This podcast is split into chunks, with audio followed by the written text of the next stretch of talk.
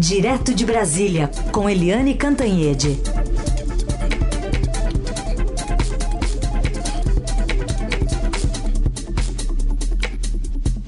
Oi, Eliane, bom dia. Bom dia, Heisen, Carolina, ouvintes. Bom dia, Eliane Cantanhede. E a gente também dá bom dia aqui ao ministro Gilmar Mendes, do Supremo Tribunal Federal. Bem-vindo ao Jornal Dourado, ministro. Ah, bom dia a vocês todos. Bom dia. Bom dia. Ministro, eu gostaria de começar perguntando ao senhor o que o senhor espera que a Câmara faça hoje ao votar sobre a manutenção ou não da prisão do deputado Daniel Silveira. Ah, Carolina, eu espero que isso seja analisado é, com o devido cuidado, tendo em vista os fundamentos trazidos pelo ministro Alexandre de Moraes, que foram referendados pelos dez outros ministros do Supremo Tribunal Federal. É, se trata muito mais do que uma questão de liberdade de expressão, é? se trata, pelo menos foi assim que o tribunal avaliou, é, de algo que diz com a manutenção ou não do regime democrático, com o respeito aos baldrames, às bases do Estado de Direito. Foi esse o enfoque que o ministro Alexandre colocou para justificar a prisão em flagrante do deputado.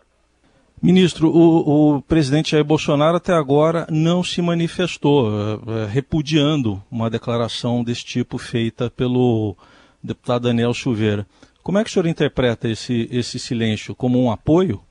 Não, de jeito nenhum. Não acredito que seja é, uma manifestação de apoio. Talvez o presidente tenha entendido que é uma questão entre outros poderes e que ele não deva se pronunciar.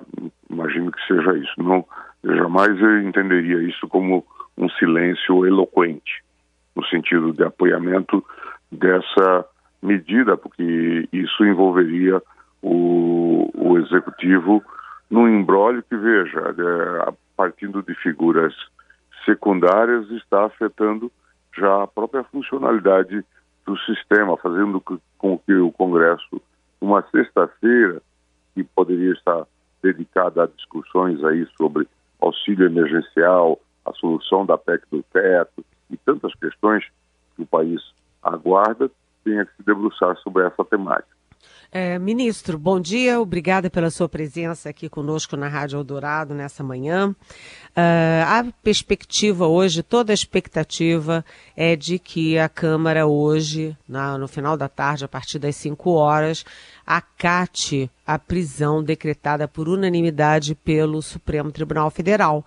Mas a gente nunca sabe como é que, nunca sabe de véspera o resultado de uma, de uma decisão desse tipo. E se, ao contrário dessa expectativa, a Câmara simplesmente não acatar a decisão pela prisão? Isso cria que tipo de tensão entre os poderes e como se desenrolará esse processo daqui para frente nessa perspectiva? Eliane, essa é uma possibilidade que está aberta e que se coloca porque a Constituição assim o permite, como você bem sabe. Mas uh, o, o Procurador-Geral já ofereceu denúncia e, ao que eu estou informado, o ministro Alexandre já eh, mandou que o deputado fosse notificado.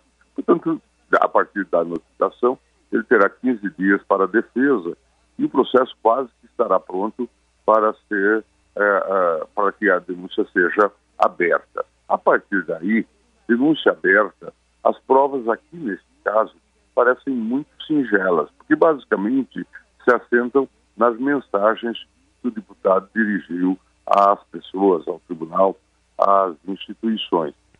Portanto, esse processo pode estar findo, talvez, dentro de quatro, cinco, seis meses. E aí já teria uma conclusão com é, possibilidade de absolvição, mas também com a possibilidade de sua condenação com todas as consequências. É, sim, mas, é, ministro, só, só, para concluir, Carolina, por favor, se ele, ele for, a, se a Câmara não autorizar, ele sai mas continua sendo investigado, não é isso? E ele, a, mais do que a... isso, ele está, ele está sendo processado já, porque já há uma denúncia oferecida pelo Ministério Público. desde uhum. ontem. Uhum.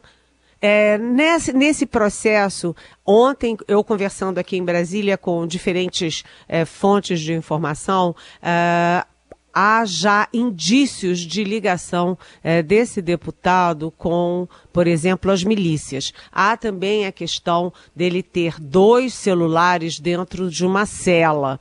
Né? Há também ali é, todo o passado desse cidadão quando ele era da Polícia Militar. O senhor acha que, além dessas é, provas singelas que já há no processo, como o senhor disse, esse, é, esse processo, essa, essa investigação pode ir muito além, ministro?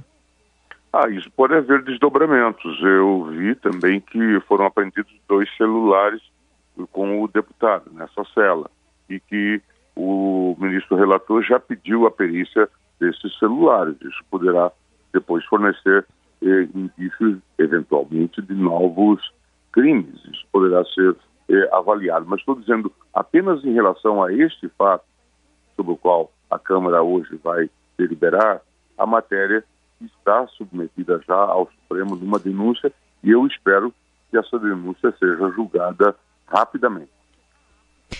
E, e no seu entendimento, ministro, a gente está diante de um caso isolado ou as palavras do deputado encontram alguma aprovação, incentivo do próprio Palácio do Planalto?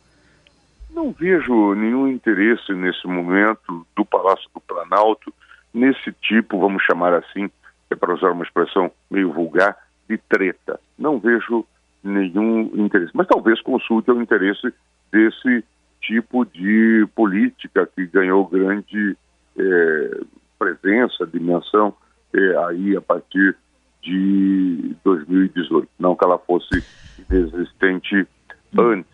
Não é? Então não, não vejo nenhum interesse, porque veja, é, como eu disse, o Congresso Nacional está debruçado sobre temas relevantíssimos de interesse do país e de interesse, obviamente, do governo. Qualquer paralisia, é, qualquer distração traz prejuízos para isso. Veja, a energia que os presidentes da Câmara e do Senado é, estava depositando é, em temas relevantíssimos, agora volta para esse tema, que eu, para usar uma expressão realmente com dupla conotação, é, é estritamente marginal. Hum. E, e, aí o senhor entende que no caso da absolvição do parlamentar, isso poderia alargar, afrouxar ainda mais esses limites, essas bordas né, é, da Constituição sobre o respeito entre os três poderes? Eu não trabalho com essa expectativa e, e mesmo que a Câmara é, eventualmente relaxasse a prisão, disse nesse sentido, não haveria absolvição, longe disso. Então, é, mas eu não trabalho com essa expectativa. Acho que é, é uma questão séria e, e, que Câmara e Senado precisam ativar os seus conselhos de ética até para evitar que é, essas poucas pessoas que atuam nesses limites, vamos dizer assim, extravagantes, se animem e causem danos à instituição. Estamos ouvindo o ministro do Supremo Tribunal Federal, Gilmar Mendes. É, ministro, me chamou a atenção, uh, a gente tem falado muito das ofensas aos ministros do STF, dos ataques, também da, da apologia à ditadura, feita naquele vídeo do deputado Daniel Silveira, mas ele citou vários nomes, né, inclusive o do senhor, e no caso do ministro Edson Fachin, chegou a afirmar que imaginava o ministro Fachin levando uma surra. Então eu queria saber do senhor se o senhor interpreta isso como uma ameaça e se o senhor, particularmente, recebe também ameaças e tem algum tipo de providência em relação à segurança. A, a mim me parece que é, é, muitas dessas pessoas ganham muita coragem é, no, no vídeo, não é? Na, nessa transmissão e nesse diálogo com aquilo que ele imagina o seu núcleo, os seus eleitores. Né? Então, a mim me parece que isso ocorre. Normalmente, eles não atuam assim. Esse próprio parlamentar, quando foi ouvido no chamado inquérito aí dos atos antidemocráticos, pediu desculpas, disse que de fato não era assim que ele pensava, que talvez ele estivesse vivendo um momento de estresse. Mas quando eles se dirigem aos seus eleitores, eles fazem esse tipo de atitude que parece resulta positivo, porque eles conseguem votos nas urnas. Isso é um problema, é, é, uma patologia que as democracias, não só a brasileira, é, está vivendo, com a qual nós temos que lidar. Nós temos que passar para essas pessoas mais informações.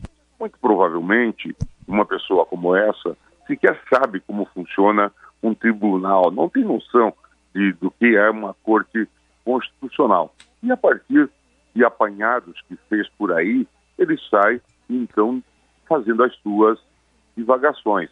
Mas nós não podemos desprezar. Por quê? Porque eles encontram ecos eh, num grupo de seguidores. É, só para informação de vocês, alguns desses seguidores, por exemplo, foram à casa do ministro Fachin fazer protesto. Portanto, daqui a pouco pode ocorrer, é preciso que a gente tome muito cuidado, daqui a pouco alguém pode se animar a fazer uma agressão, fazer um, um atentado. Então é preciso é, tratar Napoleão como Napoleão, né? é preciso que o sistema do Estado de Direito dê o devido tratamento a essas pessoas. Agora, uh, ministro Gilmar Mendes, uh, a gente está falando de um deputado, mas a gente sabe que o clima do Brasil é um clima que favorece esse tipo de manifestação, esse tipo de ataque às instituições. Começa que o próprio filho do presidente da República, que é um deputado federal, Eduardo Bolsonaro, ele já disse publicamente que basta um cabo e um soldado para fechar o Supremo Tribunal Federal. Ele também, numa entrevista, já declarou é, ser a favor aí da volta do AI-5, o instrumento mais cruel, mais inadmissível da ditadura militar. E agora ele defende o Daniel Silveira. O próprio presidente da República já participou de atos golpistas, já discursou, inclusive num deles com o quartel-general do Exército ao fundo. Uh, o senhor não acha que esse caso do Daniel Silveira possa ser um caso exemplar e que portanto, tenha que ser tratado também de forma exemplar? Com certeza, Irene. Nós temos um, um, Certamente nós temos esse clima e tivemos todas essas manifestações, vamos chamar assim, inadequadas, impróprias eh, e uma condução realmente eh, totalmente inadequada eh, da, da lida com os fenômenos democráticos. O Supremo, como você bem sabe, reagiu com a abertura daquele chamado inquérito das fake news, em que se fez um tipo de enquadramento desses movimentos e houve quebra de sigilo, identificação de pessoas, é, de, de, prisão de alguns, aqueles que tentaram, de fato, invadir o Supremo, vocês vão se lembrar da Saru Inter, e a partir daí nós tivemos uma inflexão, vamos chamar assim, desses movimentos. Desapareceram aquelas movimentações dos domingos, eh, as pessoas acho que perceberam a gravidade do quadro. Também se descobriu é, o, os financiadores desse movimento. Em suma, é, a mim me parece que o tribunal deu uma resposta adequada a isso. Tivemos agora este novo caso e certamente ele merece a resposta adequada e estou certo que a Câmara dará a resposta adequada, tal como já fez o Supremo Tribunal. Ministro, o inquérito das fake news que investiga essas ameaças a ministros, ao seu ver, ele tem sido bem sucedido? Eu acho sido... bastante, bastante, bem sucedido. É, certamente nós não temos ainda todos os resultados, muita coisa concluída já foi encaminhada até mesmo para que se processasse a denúncia, outras foram é, arquivadas. Mas vocês podem olhar, é, de uns tempos para cá, nós já não tivemos mais aqueles ataques sistemáticos às instituições, especialmente ao Supremo, ao Judiciário e à, à, à Câmara dos Deputados e à, ao Senado Federal. Por quê? Porque aquilo tinha, é, vamos chamar assim, uma causa. É, havia um movimento mais ou menos organizado que era, inclusive, pago, né, como se descobriu, por alguns empresários. Na medida em que isso foi revelado, e isso foi graças àquele inquérito, que tem como relator o ministro Alexandre de Moraes, é, houve um esvaziamento. E, e certamente é, é, houve, portanto, esse acho que é o resultado mais expressivo. Mas muitas medidas estão na Procuradoria, certamente o ministro Alexandre poderá listá-las para aqueles que estiverem interessados. O, o, senhor citou em duas respostas aí há pouco, né, que não via nesse momento um interesse, o um envolvimento do Planalto em questões aí ligadas ao deputado aí Daniel Silveira. É, o senhor pontuou nesse momento, quer dizer, já foi muito pior essa relação. Como é que o senhor vê essa relação hoje e o que, que mudou? Eu tinha a impressão de que as instituições estão é, plenamente em funcionamento e, e, e, tem havido diálogo no nível institucional. Né? O presidente tem comparecido a, a, a, aos eventos da, do, do, Supremo Tribunal Federal, à Câmara dos Deputados, agora se envolveu nas eleições da Câmara e do, e do Senado e, conseguiu eleger é, próceres é, do seu é, governo ou da sua base são pessoas que defendem a, a política tradicional, a democracia básica como nós a entendemos, portanto, nenhuma novidade em relação a isto, e as instituições estão é, em, em, em, funcionamento. É, nós tivemos uma eleição bastante atípica, né, e o presidente veio com mensagens também é, é bastante atípicas, o discurso da antipolítica, que foi muito ajudado também por aquele ambiente que se tinha criado naquela, nas cercanias ali de 2017, 2018. A realidade institucional se impôs e me parece que o resultado é esse que nós temos hoje. É, mas é, o resultado que a gente tem hoje é que a nova política parece afundando, né? Porque a gente tem, por exemplo, o governador. A, a nova do... política parece? afundando está é, esfarelando a chamada nova política, com o governador Wilson Witzel do Rio de Janeiro, por exemplo, está afastado, é, não vai votar, né? Evidentemente não vai votar, sendo é, é, ali acusado por inquéritos por desvios de dinheiro público. A gente também tem os governadores de PSL, PSC, que são a base dessa aspas, nova política, também ali é, com dificuldades com a justiça, com o Ministério Público é, e com a própria opinião pública. E a gente tem a, na Câmara agora a deputada Bia Kicis, por exemplo, que é um. Né, vamos dizer assim, um ícone dessa nova política, ela se apresenta como é, candidata a presidir a Comissão de Constituição e Justiça e há toda uma mobilização, inclusive do Judiciário, inclusive do próprio Legislativo, da opinião pública, para dizer: olha, minha senhora, a senhora não está apta para essa função. Uh, o senhor não acha, ministro, que a nova política foi um suspiro, uh, teve uma, uma, um momento de cometa, mas que ela pode deixar rastros muito sérios nesse bolsonarismo que está incrustado na sociedade?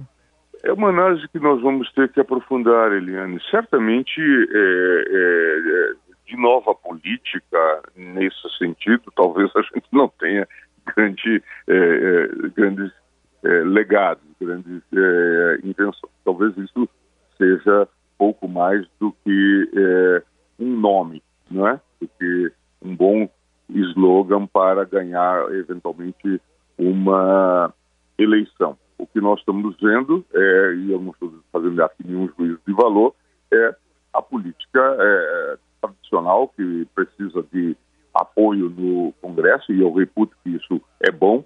É, a necessidade de negociação. O presidente, por exemplo, é, baixou várias medidas provisórias que não foram aprovadas pelo Congresso ou que foram rejeitadas pelo Congresso. Baixou vários decretos que foram suspensos pelo Congresso ou que acabaram sendo revogados porque seriam suspensos. Ou, ou uh, casos em que houve controle por parte do Supremo, de medidas provisórias, de decretos. Isso me parece que o sistema de freios e contrapesos está funcionando. Então, me parece que essa discussão está posta. Própria, o próprio debate que há hoje em torno da adequação ou não da indicação desta deputada para as funções do CCJ mostra um pouco isso, de que há é, hoje a, a, criação de uma massa crítica é? de determinadas pessoas com de, determinada forma de perfilar, de tal, que elas seriam adequadas para conduzir uma, uma Câmara tão delicada, um órgão tão delicado como é a CCJ. Então, me parece que eh, nós tivemos aí, inegavelmente, uma inflexão né, nesse, nessa temática e, pelo menos nessa forma de dizer que estava-se a fazer aí uma nova política. Se dizia que se tinha encerrado no Brasil é aquele capítulo do chamado, chamado presidencialismo de coalizão. E tudo indica, com a vinda do Centrão para a base de apoio do governo, que o presidencialismo de coalizão continua muito forte. Portanto, se é isso que se tratava, se esse capítulo é que seria encerrado com a nova política, nós não tivemos.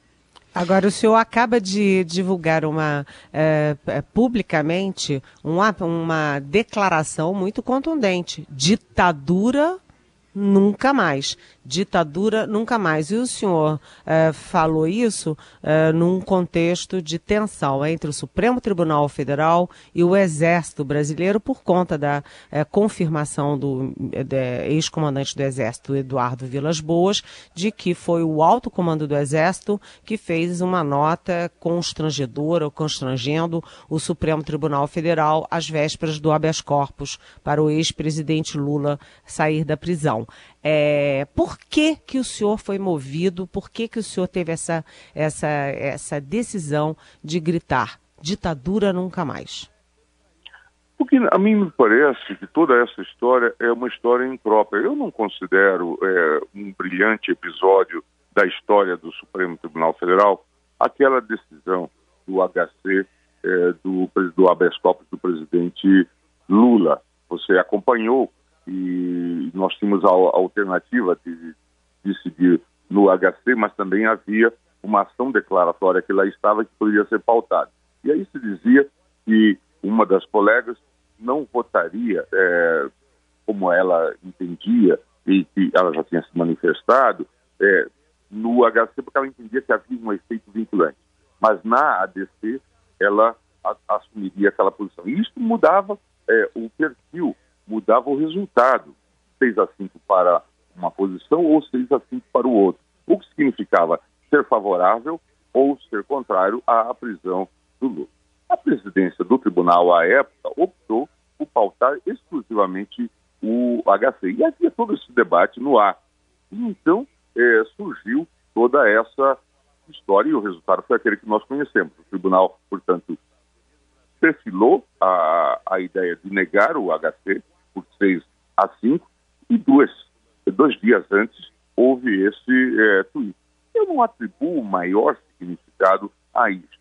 Eu acho que agora é, o que há é um esforço no sentido, eu não sei porquê, é, de é, dar a esse fato é, um caráter é, histórico, como se o tweet tivesse influenciado na decisão do Supremo. Portanto, nós determinamos que o Supremo se comportasse desta ou daquela maneira. Não acredito que o tribunal tenha se é, comportado desta ou daquela maneira, graças a essa orientação vinda do general Vilas Boas. Por isso eu achei importante colocar essas referências e dizer, né, não se trata disso.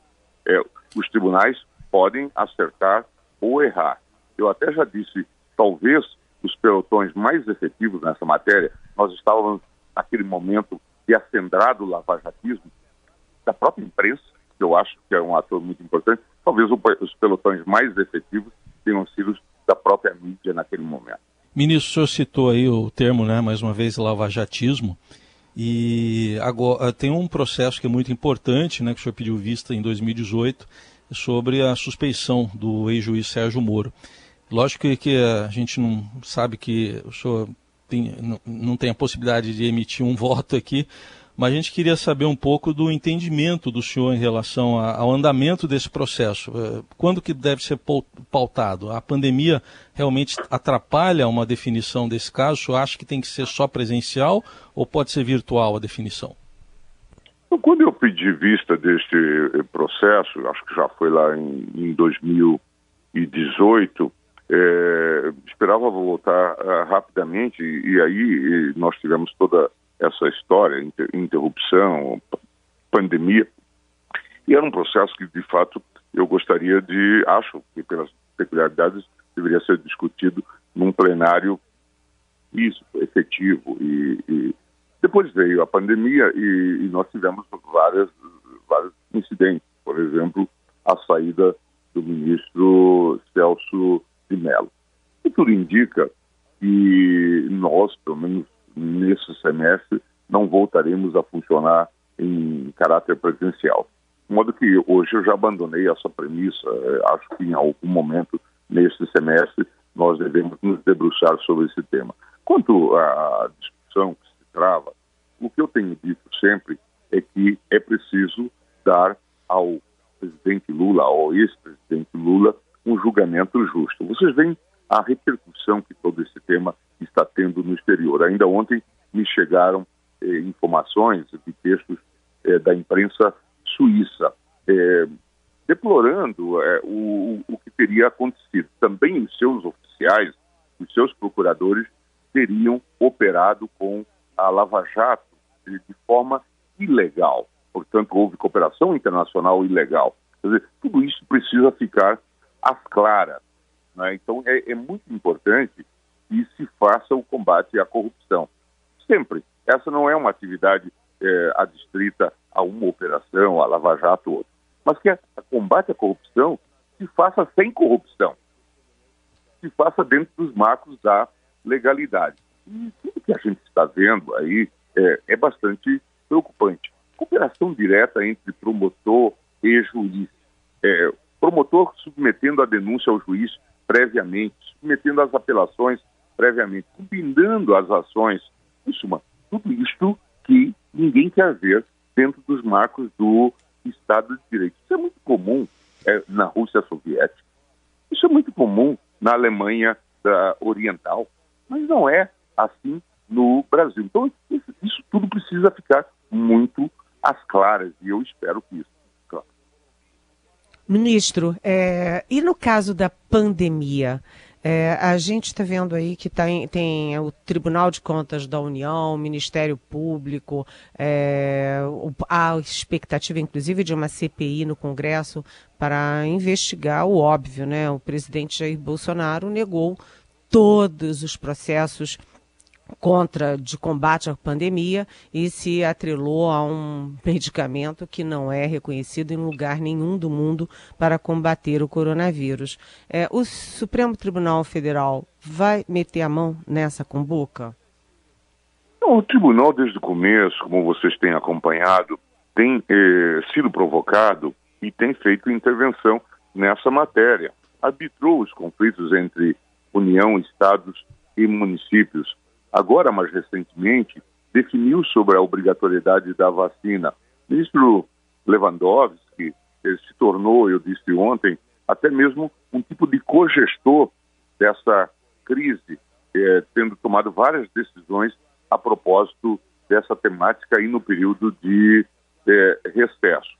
Agora, mais recentemente, o ministro, o procurador-geral Aras, pediu a abertura de um inquérito que foi aberto é, pelo ministro Lewandowski a propósito daquela questão de Manaus, talvez haja desdobramento. Portanto, as investigações, a mim, parece que estão ocorrendo a propósito dessa temática. Mas a participação maior do tribunal até aqui foi contribuir para que houvesse alguma racionalidade nessa temática. Vocês sabem que o SUS ele é um sistema complexo que integra União, Estados e municípios. Na medida em que a União passou a ser um pato manco, vamos chamar assim, nessa estrutura, o próprio SUS se tornou um pato manco. E então isto é, é, talvez não tenha colapsado não tenha tido maiores problemas, eu diria, é, sem falsa modéstia, graças à atuação muito proativa do Supremo Tribunal Federal, claro, provocado pelos diversos entes, inclusive por entes estaduais e municipais. Muito bem. É, só uma última questão, ministro, aproveitando sua presença aqui conosco, o senhor estava falando do julgamento lá da suspeição do juiz Sérgio Moro. É, o, o, presidente da Câmara, Arthur Lira, fala agora em criar um grupo de trabalho para analisar e votar mais para frente uma espécie de quarentena para membros do Ministério Público, do Judiciário, das Forças Armadas. Como é que o senhor vê isso? Acho que é uma discussão importante. É, acho, acho que, é, que isso é, é, fundamental, até porque é, o, nessa, é, nesse grupo é, aparecem conversas em que se formava um ministério do Dallagnol, em que ele seria o presidente da República, ele chega até a brincar que designaria o presidente Bolsonaro para ser ministro dos Direitos Humanos. Portanto, veja, e eles colocavam, portanto, o presidente nessa sua frente. Portanto, era uma frente é, política bastante é, ampla e diversificada. Portanto, havia intuitos políticos. O próprio Sérgio Moro operou com essa lógica política nos vazamentos tudo mais na interferência do, na, no processo eleitoral. Então, acho importante que haja uma calibragem em relação a isso. Mas eu acho que essa crise ela é muito maior. Eu tenho falado com os colegas do STJ, que têm responsabilidade sobre a administração da Justiça Federal, que essa é uma brutal crise da Justiça Federal. Ela não se limita a Moro. Veja que agora aparecem muitas é, referências de suspeição em relação à sua substituta.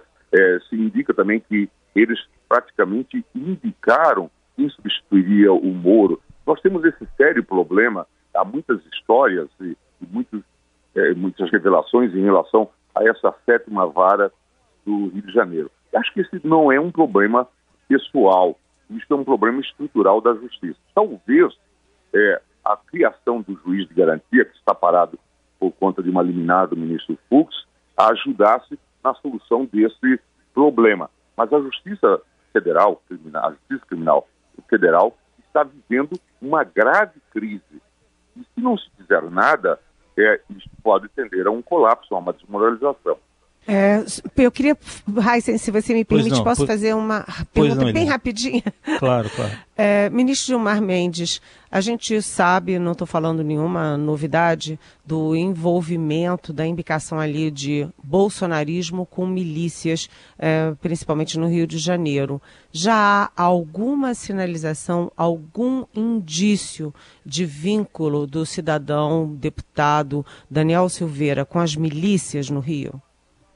Não, não, não tenho nenhuma ideia em relação a isso. Se, se houver algum tipo de vínculo, isso pode surgir aí nessas investigações que o ministro Alexandre determinou, inclusive essa perícia dos celulares. Essa questão é muito é, grave. O ministro Raul Jungmann tem falado sempre sobre essa questão de que o Rio tem um território dominado, que milhões de pessoas estão vivendo nesses territórios, ou dominados pelas milícias, ou dominados é, pelo narcotráfico. Às vezes também isso se mistura e nós devemos dar atenção a isso. Nós temos negligenciado essa temática da segurança pública e acho que deveríamos voltar a ela. Criamos inicialmente no governo Temer esse chamado Ministério Especial da Segurança Pública, é, depois o, é, o, Ministério da Justiça virou o Ministério da Justiça e Segurança Pública, já sob o Moro, mas essa temática, de alguma forma,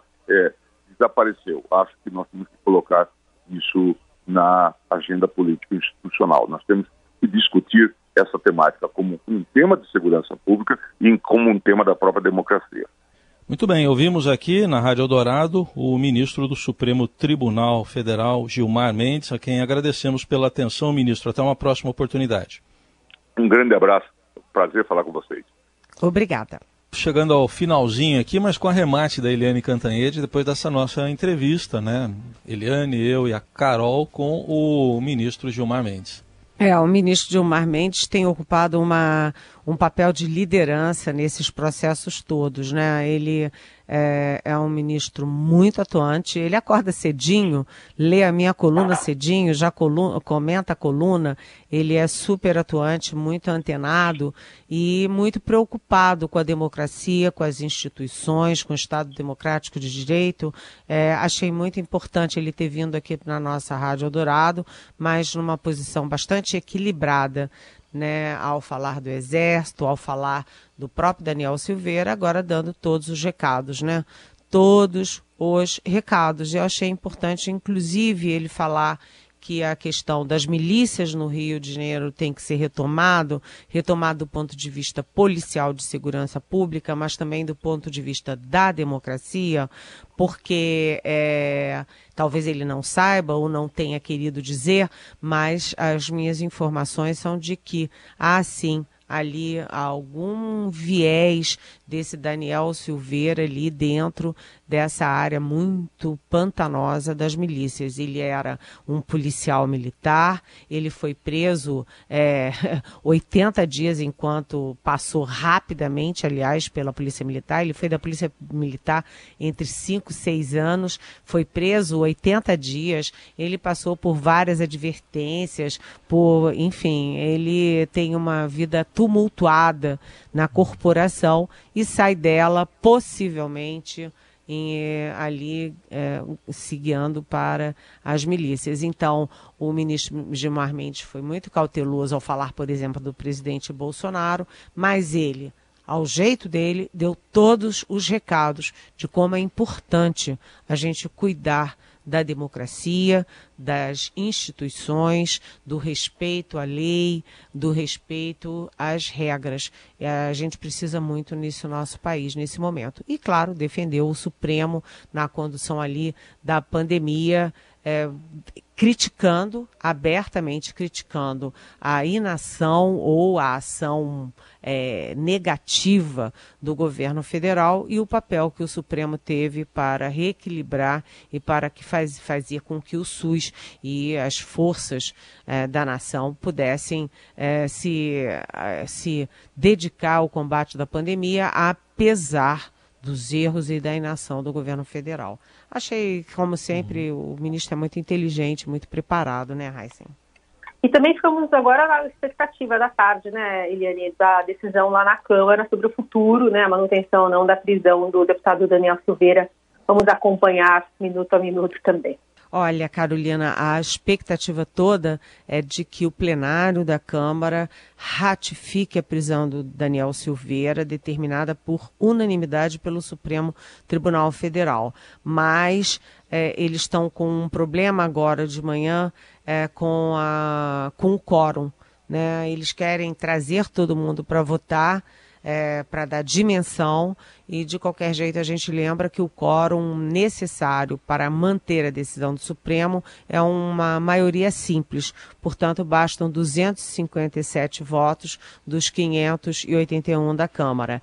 E a expectativa, como eu disse, é realmente ratificar, o que simplifica muito, acalma muito a relação entre os poderes, mas complica muito a posição do Daniel Silveira, que além de estar preso, de ser mantido preso, ele enfrentará também o Conselho de Ética. E o novo é, e o relator desta, dessa sessão de hoje é o deputado Carlos Sampaio, que é um promotor de justiça, ele está acostumado a condenar, né? Uhum. É, e ele é, é do PSDB de São Paulo, e ele é claramente já declarou publicamente a favor da prisão de um deputado que fala esse tipo de barbaridade. Portanto, eu acho que a instituição Câmara dos Deputados está muito mais envolvida em preservar a sua imagem, a sua institucionalidade, do que defender um sujeito é, que, enfim, que faz essas coisas e que é um peixe fora d'água dentro do Congresso Nacional. Aparentemente, ele está isolado. Mas sabe o que, que preocupa, Carolina é, Heissen, ouvintes? Preocupa a reação da polícia que está prendendo esse cidadão porque ele teve acesso a dois celulares, como ele teve acesso? Né? Há sinais de que bolsonaristas furiosos estão agredindo e tentando limitar o trabalho da imprensa, dos jornalistas, é, lá onde ele está preso, e a polícia que está prendendo disse que não tem nada a ver com isso. Está ali para é, garantir a segurança do preso, não dos repórteres. Isso não é comportamento de polícia. Se a gente começa a notar que as polícias estão a favor de um sujeito que comete esse tipo de crime, que é rejeitado por duas instituições, ou seja, pelo Supremo e pela própria Câmara, a gente vai ter que ver o que está acontecendo nas próprias polícias. Muito bem. Tá aí, participação de hoje, um pouco estendida, da Eliane Cantanhede. Eliane, obrigado mais uma vez, bom fim de semana, até segunda. Até segunda, beijão.